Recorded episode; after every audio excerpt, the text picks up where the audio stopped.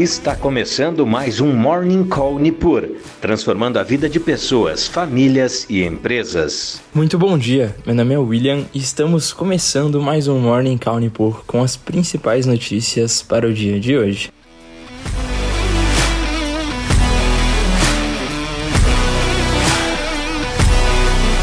E nesta quinta-feira, os mercados mundiais amanhecem levemente positivos, à espera da divulgação do índice de preços ao consumidor, o CPI na sigla em inglês, de dezembro dos Estados Unidos, que pode consolidar a aposta de que a inflação atingiu o pico e que o Federal Reserve pode desacelerar o ritmo de aperto monetário para 25 base points na próxima reunião.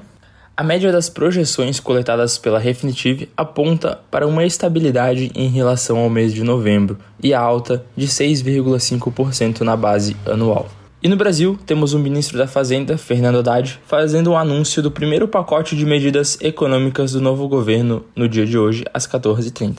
E ainda no radar econômico, temos o IBGE divulgando a pesquisa mensal de serviços de novembro, com consenso prevendo uma alta de 0,2% na comparação com outubro e de 6,2% na base anual.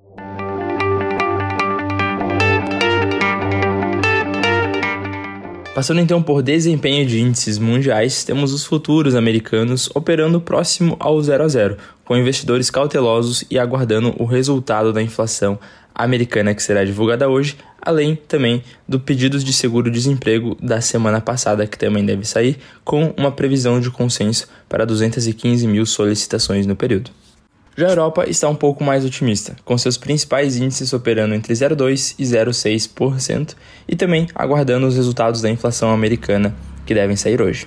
E a Ásia também teve um dia de mais cautela, com seus principais índices operando muito próximo à estabilidade, entre 0 e 0,36%. Destaque para dados de inflação na China, que acelerou 1,8% em dezembro em relação ao ano anterior, um pouco acima do mês anterior, que estava com uma medição de 1,6%, e também houve a divulgação do índice de preços ao produtor, que caiu 0,7% em dezembro em relação ao ano anterior. As expectativas eram para uma queda de 0,1% do indicador.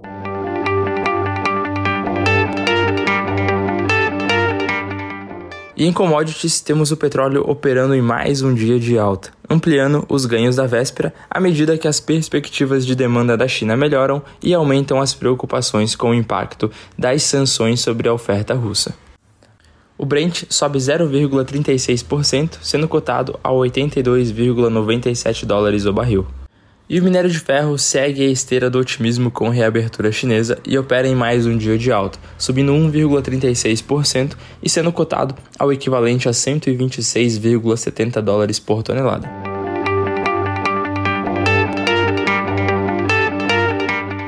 E no radar corporativo temos Americanas informando no dia de ontem em comunicado que foram detectadas inconsistências em lançamentos contábeis redutores da conta de fornecedores realizados em exercícios anteriores, incluindo o de 2022. Em uma análise preliminar, a área contábil da varejista estima que os valores das inconsistências sejam da ordem de 20 bilhões de reais na database de 30 de setembro de 2022. A companhia ainda estima que o efeito caixa dessas inconsistências seja imaterial.